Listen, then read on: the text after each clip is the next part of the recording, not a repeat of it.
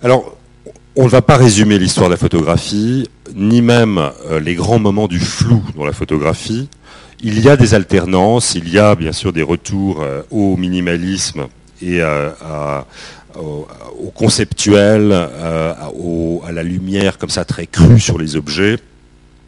Et il y a un grand retour du flou dans les années 80, avec des artistes de premier plan comme Robert Cahen, comme Bill Viola, qui travaille beaucoup sur la vidéo, euh, le français Bernard Plossu, Lucien Clergue, ou encore Christophe Cartier, euh, dont non, la photo n'apparaît pas, c'est pas grave, euh, qui, bon, j'aurais aimé vous la montrer parce que c'est un flou, c'est un portrait, un autoportrait en nu, qui ne dégage plus rien d'angoissant. En fait, vous le voyez d'ailleurs avec cette photo de Sudek, on va le voir avec cette huile de Georg Richter. Euh, le, flou n'a plus rien d'angoissant, n'est plus une pédagogie dans le tableau, c'est vraiment un état normal du monde. On est au bout de ce parcours. Là, alors, on revient à la peinture. Georg Richter, c'est quelqu'un qui travaille sur l'entre-deux photo-peinture. Euh, qui euh, fait des photos et qui les repeint en les agrandissant, euh, tout en les rendant paradoxalement plus flous sur la toile en les reprenant, qui accentue l'effet de flou sur la toile. Mais c'est un flou dans lequel on habite très volontiers. c'est un flou léger, qui n'est pas complètement naturel, puisque le premier plan, on dirait un paysage à la fois brumeux et vu par un myope. Et c'est en même temps un habitat agréable on ne sent pas d'angoisse euh, derrière, et on est au bout de ce travail de réappropriation, d'apprivoisement du flou. En fait. Il a fallu 4 ou 5 siècles pour que le flou devienne un signal plutôt optimiste et positif dans la peinture. En tout cas neutre. Euh, ça n'est euh, ni bien ni mal, c'est simplement un état flou du monde. Ça correspond en réalité à ce que notre œil perçoit, euh, et chez Richter, il y a une volonté comme ça de faire le vide des représentations du monde, d'arriver à sentir simplement l'atmosphère euh, par ce, truchement du flou. Une petite régression, c'est le cinéma. le cinéma garde un usage du flou assez répulsif en général, assez, assez anxiogène. Ça vient de la narration. Il s'agit évidemment du cinéma de fiction, Pensez aux effets de brume dans le film, noir. Le, film noir utilise beaucoup le brouillard euh, pour installer l'atmosphère opaque, l'étrangeté du décor. Euh, dans les années 80, euh, des gens comme David Lynch ou comme Gus Van Sant ou comme Steve McQueen, pas l'acteur mais le, réalisateur, sont des grands utilisateurs du flou, mais pour produire un malaise. Euh, ça peut être lié au suspense, ça peut être lié à un état un peu psychotique euh, du personnage, comme chez Gus Van Sant par exemple. Euh, je ne sais pas si vous vous souvenez de Elephant, il y a des séquences floues qui sont destinées à montrer le, passage à la psychose des, étudiants. Pensez aussi à la scène de Psycho de Hitchcock, justement. ce qu'on voit derrière la cloison dépolie de la douche. Euh, le flou euh, participe de l'épouvante. Euh, il accentue le malaise du spectateur. Et le cinéma de narration, le cinéma de fiction, d'une certaine façon, ne suit pas en fait cette vie heureuse du flou dans la photo. Le flou reste quand même d'un usage narratif plutôt négatif, plutôt lié au malaise, à l'anxiété. On peut évidemment trouver un usage poétique plus neutre du flou, ce que vous avez chez Tarkovsky par exemple dans Stalker, je ne sais pas si vous avez vu ce, film, euh, qui raconte en fait euh, euh, des personnages perdus dans une zone interdite, quelque part en Russie, et la zone est souvent filmée floue, mais sans qu'il y ait en fait de, de véritables malaise à l'intérieur de cette image floue le flou est plutôt l'indice d'un mystère, euh, d'une opacité. On ne sait pas euh, exactement pourquoi cette zone est interdite, ni ce qui va arriver à ces personnages. Et vous l'avez chez un certain nombre de Russes, cet usage du flou comme ça, euh, non démonstratif, qui est poétique, qui est lié à une atmosphère souvent douloureuse tout de même, mais qui n'est pas lié au suspense et à l'angoisse. Dans la mode, je ne vais pas beaucoup vous en parler parce que vous êtes plus compétente que moi. le flou n'a pas la même signification. vu à travers la peinture, en revanche, on peut en parler très brièvement. le flou, bon, pour le peu que je sache, ça sera à vous de parler tout à l'heure, le, flou désigne des vêtements qui ne sont pas ajustés au corps, qui tombent et, qui, sont, souples et vaporeux. Et euh, ce qui m'intéresse, moi, ce sont les grands moments du flou de la mode, en fait. Euh, quand est-ce que ça arrive? Quand est-ce qu'on a cette explosion du flou dans le vêtement? Euh, Et je pense immédiatement au tableau de Gainsborough, à la fin du 18e, où on a des effets extraordinaires de flou dans le tissu. D'abord, c'est un moment où, on, expérimente beaucoup plus ce type de, coupe, évidemment bien avant le tailleur, mais on déstructure le, on le vêtement, on laisse flotter, et des peintres comme Gainsborough s'en servent admirablement, ils s'en donnent à cœur joie en faisant ces effets de tissu vaporeux. Bon, mais après cette euh, très ennuyeuse euh, récapitulation d'histoire du flou dans la photographie et la peinture, euh, j'en viens à ce qui justifie un peu ma présence ici et ma prise de parole sur le flou. C'est un sujet un peu étrange. Le flou me paraît quand même, moi, comme une libération esthétique. On vit dans un monde saturé de signaux visuels très nets, de signaux sonores, de stridence, de panneaux indicateurs, de voyants lumineux, de messages publicitaires, de voix numérisées. Et il me semble que c'est une agression de notre champ visuel assez inédite euh, dans l'histoire. Oui, pardon. C'est une agression assez inédite dans l'histoire du corps. Euh, jamais nous n'avons reçu autant d'images et de sons euh, aussi focalisés, avec en plus une gamme assez pauvre, qui nous atteignent et cherchent à nous remplir entièrement. Et nous sommes comme pris en otage, d'une certaine façon, par cette prolifération d'appels, d'images et de signaux. Et du même coup, le flou apparaît comme une liberté élémentaire. Et je crois que c'est ça aussi le sens du travail des photographes et des peintres, euh, il y a tout de même une étrange coïncidence. C'est qu'à mesure qu'on inventait l'éclairage urbain, qu'on chassait la pénombre des rues et des espaces, euh, on installait le flou au centre du tableau. Euh, à mesure qu'on recevait des signaux de plus en plus nets, de plus en plus dessinés, lumineux, stridents, on installait le flou au centre de la photographie.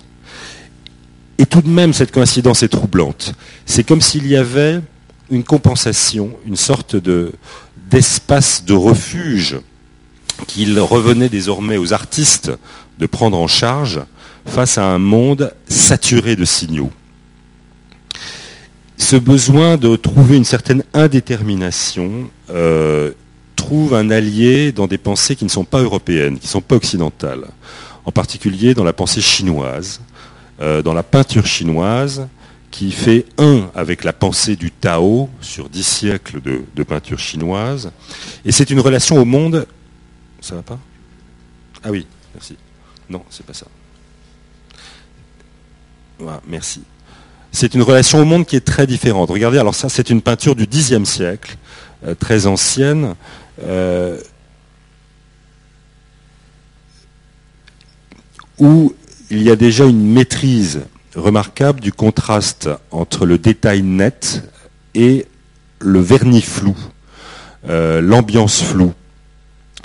Mais là, on est tout à fait dans une autre histoire, c'est-à-dire qu'on est dans euh, euh, une tradition où il est normal de considérer le monde comme flou, comme évanescent, comme éphémère.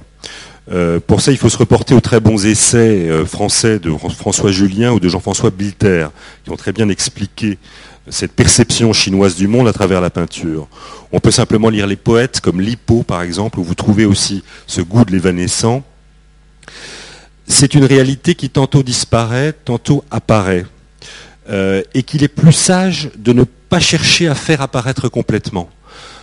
Donc on n'est pas du tout dans cette pulsion scopique, dans cette recherche de la netteté du détail qui fait toute une part de l'histoire de l'art de l'Occident. On est au contraire dans une sorte de fatalisme d'un monde qui n'apparaît qu'à moitié. Euh, mais qu'on va aimer comme tel, qu'on ne va pas chercher à faire apparaître complètement, et on va chercher à accepter, au contraire, à se mettre en accord avec cette perception incomplète, qui est plus riche, selon la pensée chinoise, que la perception des choses trop nettes. En fait, le flou nous met dans une perception atmosphérique, ambientale, qui nous permet d'habiter de façon plus riche un univers, d'être vraiment dans le monde sans être focalisé nécessairement sur une cible, sur un objet à attraper ou sur un signe à comprendre. Le sujet de la peinture chinoise, en général, c'est la nature. Elle est souvent représentée par temps humide, pluvieux, brumeux, venteux, comme ça, comme dans toutes ces dix siècles de peinture de montagnes dans les nuages. Quand vous vous reportez aux peintures du début 19e, vous avez des techniques souvent similaires euh, et un esprit, en tout cas, euh, tout à fait dans la continuité avec cette, euh, ce, flou pictural. C'est une technique qui est à l'encre d'ailleurs, qui favorise le flou et la tâche, qu'on ne voit peut-être pas très bien sur, cette, sur ce tableau, mais que vous verrez si vous regardez des peintures chinoises un peu plus tardives. D'une façon plus vaste, plus générale, je crois qu'il y a aujourd'hui un recours à l'image floue, euh, une, réaccoutumance au flou. Aujourd'hui, j'entends depuis quelques dizaines d'années, voire peut-être, euh, euh, mettons, un petit siècle, et que cette, cette réappropriation du flou est très riche d'enseignements.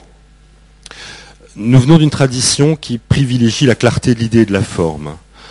nous venons aussi d'une histoire qui privilégie le progrès comme destin, qui privilégie une avancée collective vers des buts, des résultats philosophiques ou politiques, euh, ou éventuellement des révélations religieuses, qui tout exigent une grande netteté dans la perception, une grande netteté dans les signes. Si vous acceptez au contraire de laisser venir le flou dans les valeurs, dans les sentiments, euh, on n'est pas forcément accordé à la morale occidentale, euh, qui exige des positions plus tranchées. Mais on est peut-être dans une relation au monde qui s'impose aujourd'hui, qui commence à gagner du terrain. Euh, cette histoire de paysage saturé de sons et de signes, je crois qu'elle change beaucoup euh, euh, nos réflexes. on sent d'une certaine façon qu'on est allé trop loin, que nos organes sont comme ça assignés à un monde qui les prend en otage.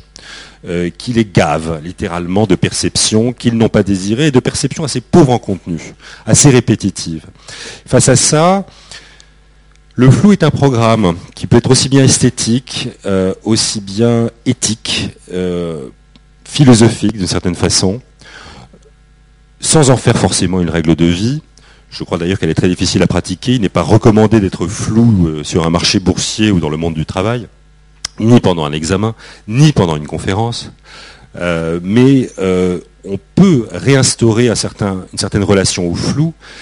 Et les photographes, les peintres ont été évidemment les premiers à le comprendre et à nous envoyer ces messages avec beaucoup de technique, beaucoup de virtuosité, beaucoup de savoir-faire, de précision dans la réalisation, mais ces messages qui sont des appels au flou. Voilà. Euh, je m'arrêterai là. Euh, sur ce flou libérateur. Euh, et je vous invite à, prendre la parole et, à me parler de la mode, par exemple. Euh, merci beaucoup, Philippe. C'est assez vertigineux tout ça, puisque Descartes lui-même paraît pouvoir être regardé autrement par, par, par tout ça. Est-ce que est-ce qu'aujourd'hui, là, dans les dix dernières années, euh, depuis l'apparition de ton livre, si tu avais une postface à, à écrire, est-ce qu'il s'est passé quelque chose d'important de ce point de vue?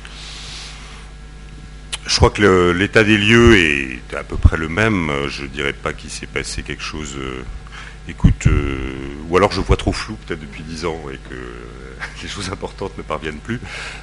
non, je dirais que l'état des lieux est le même, que le, ressort de la réflexion, pour moi, est, est, tout à fait le même. Je ne vois pas dans les années 2000 2010 qui a radicalement changé la donne, sinon que euh, d'autres euh, signaux euh, nous sont, sont, arrivés sur nos écrans et nos écrans se sont multipliés et les petites fenêtres sur le monde se réduisent aux écrans où tout est très net. Justement, est-ce qu'il n'y aurait pas un lien Je crois qu'il y a une phobie du flou qui vient de l'utilisation d'Internet. En fait, une image floue sur Internet provoque une certaine angoisse. Quand on la voit euh, accroché à un mur, euh, dans un musée, dans un album. Euh, l'image numérique n'est pas amie du flou. il y a quelque chose qui nous dérange en fait. Elle n'est pas faite pour ça. et je crois qu'elle accentue notre saturation et un certain désir de, retrouver la, le bonheur du flou. Il y, a un paradoxe avec la, civilisation du numérique parce que euh, on a à la fois un accès à des images sur lesquelles on peut zoomer de très près, mais en même temps l'image n'est jamais véritablement précise. Oui, mais c'est vécu comme un défaut. Euh, on souffre en fait, euh, on n'en jouit pas. quand l'image est floue sur l'écran, on a du mal à concevoir que c'est un effet. pour ça, il vaut mieux le papier.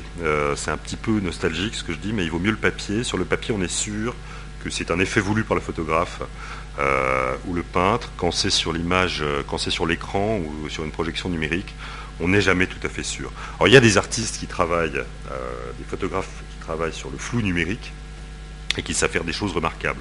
Mais quand on le voit, alors c'est une question de support, hein, quand on le voit sur l'écran, c'est vrai que on pense que c'est un défaut, on pense que c'est un réglage qui n'est pas fait. D'une certaine façon, on perd l'authenticité du geste on, ne pense que technique, euh, que, euh, que d'efficience de la technique. L'envahissement euh, numérique est aussi lié à ce que tu dis, c'est-à-dire qu'on est dans un monde sans contour, de plus en plus, dans des images infinies et, composées de, bits, de, de, 0 et de 1. Et est-ce qu'il n'y risque pas d'y avoir une saturation par rapport à tout ça, justement, à l'inverse de ce que tu disais? Moi, je pense que oui, on a une saturation. Enfin, euh, en tout cas, il y a une espèce de réaccoutumance permanente, de dressage, je dirais, de dressage de l'œil sur les nouveaux supports technologiques euh, que moi j'ai vécu avec la césure très forte euh, des du début des années 90 avec l'écran, que vous, vous avez vécu dans les étapes peut-être moins, moins radicales, puisque vous avez toujours connu le, le, travail sur écran. mais mais je pense qu'il y a un dressage de l'œil, euh, pas forcément douloureux euh, à première vue, euh, en tout cas, et pas, pas vécu comme une répression, mais qui en même temps nous prive, nous ampute de quelque chose. une, quand on perd un membre, on n'en est pas forcément, on n'a pas forcément mal au membre perdu. mais je pense que ce dressage de l'œil a des signaux sans cesse plus lumineux, plus nets, euh, même s'il est vécu comme une vie aujourd'hui normale, et euh, euh, les adolescents qui ont 14 ans, 15 ans, 16 ans sont vraiment comme des poissons dans l'eau. c'est pas pour autant qu'il n'y a pas une part de la vie, de la vie de l'œil, de la vie oculaire, de la vie visuelle, qui n'est pas complètement écartée. et je crois que le travail des artistes continuera dans ce sens. C'est-à-dire que nous montrer du flou, c'est une façon de nous remettre au centre du monde, en fait, de nous sortir de cette position de consommateurs de petites images éphémères. Euh, euh. Il y a quelque chose qui vient de la guerre et de la chasse hein, dans l'image très nette aussi. Euh, c'est une fonction de prédateur. c'est le fait qu'on veuille cueillir quelque chose de fugitif qui va passer, mais c'est une toute petite partie de la vie en réalité. vivre dans quelque chose de plus, diffus, être dans une ambiance diffuse et savoir en jouir, c'est une autre partie, une autre dimension. Et euh, c'est la laisse pas forcément à l'état euh, élémentaire cette, cette jouissance. On peut la travailler justement. Et la photo et la peinture nous ont amenés à, en jouir plus, à être conscients de ce qui est diffus, sans chercher pour autant à le rendre plus net. C'est ça qui est, c'est intéressant, à rester dans une relation atmosphérique, ambientale. La notion d'art à l'état gazeux te paraît euh, pertinente euh? Non, ça c'est un pamphlet. Euh, c'est quelqu'un qui veut, qui voudrait que ça cesse. Non, mais représenter l'état gazeux, c'est autre chose que avoir une pensée artistique à l'état gazeux. c'est souvent le contraire. Merci beaucoup pour cette conférence. une toute petite remarque, c'était concernant Rothko, mais je suis sûre que ça fait partie de vos, de vos sujets de, de recherche aussi. À un moment donné, quand il passe à l'abstraction et qu'il peint ces formes floues, sur des fonds, euh, il dit que le miracle apparaît justement dans cette zone intermédiaire qui est un flou clair, mmh. puisqu'il est peint comme tel, voulu comme tel, mmh. euh, mais qui nous est à nous présenté comme flou, et que c'est dans cette zone que le miracle se, donne. Et que nous, nous voyons comme. Euh, et, qui est destiné à être vu comme flou. Ah, est destiné à être vu comme flou. Oui, c'est par hasard si ça arrive. Voilà. Mais c'était une petite remarque en mmh. peinture. Oui, tout à fait. Oui, non, pareil, c'était pas vraiment une question, c'est plus une remarque. Je me demandais finalement, le, flou, est-ce que c'est pas une manière de réinstaller le spectateur ou le, receveur finalement comme acteur? C'est-à-dire que le flou, c'est, moi j'ai l'impression que c'est aussi une manière de, générer de l'imagination et plus seulement la netteté, ben c'est net, on voit, il n'y a rien d'autre à faire. Alors que là, quand une peinture est floue, quand une photo est floue, ça laisse de la place finalement à une interprétation, à une imagination, à cette angoisse peut-être qui s'installe quand on voit ce film. c'est vrai, c'est très vrai de la narration. Euh, oui, je, suis d'accord. Euh, mais en fait, ce, que vous dites, c'est euh, ce qu'on appelle la pulsion scopique. En fait, on a envie de chercher. Quand c'est flou, on a envie de chercher ce qu'il y a derrière. c'est évidemment, ça, nous met en mouvement mais peut-être que ça peut nous mettre au mouvement aussi dans une forme d'adhésion assez harmonieuse à ce flou. En tout cas, il y a une partie euh, du travail artistique qui est dans cette direction. Mais vous avez raison pour une autre partie, oui, tout à fait. Notamment pour le cinéma, notamment euh, l'écran flou est une invitation à, scruter, en tout cas à chercher.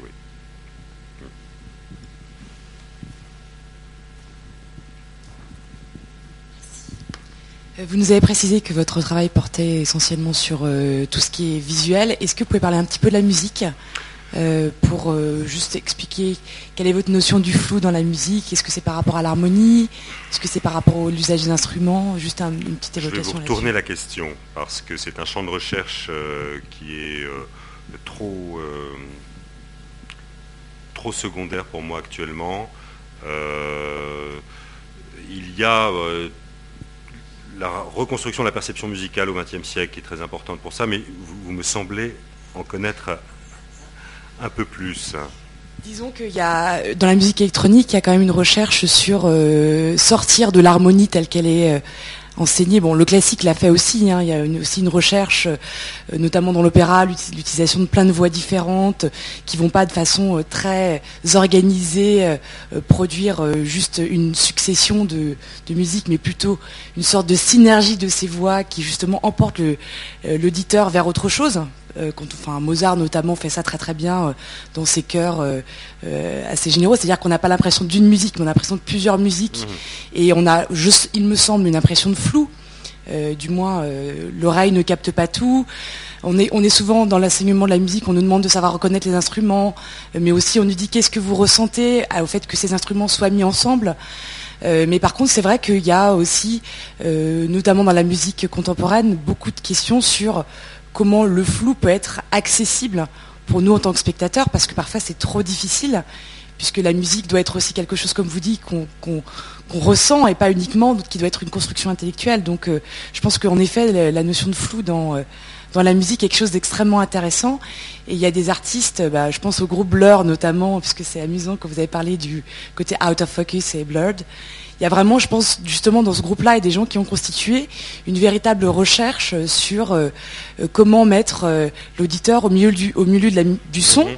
donc de la rue, du son des animaux, comme l'a fait, enfin, plein d'artistes ont fait ça ou juste les doors avec le son de la pluie qui tombe. Un environnement sonore en fait. Euh, voilà, l'ambiance sonore, et comme vous dites, euh, ce côté un peu, euh, bah, je sais pas, d'un marché, d'un marché le matin, les bruits qui sortent, les, voix des gens, et de cette ambiance-là sort une musique qui à la fois reprend ça et à la fois essaie de, nous transporter ailleurs. Donc dans cette réflexion, enfin moi je pensais beaucoup à la quand vous vous expliquiez justement le. Et donc en fait on a le même mouvement de remise du flou au premier plan en fait. c'est oui oui tout à fait.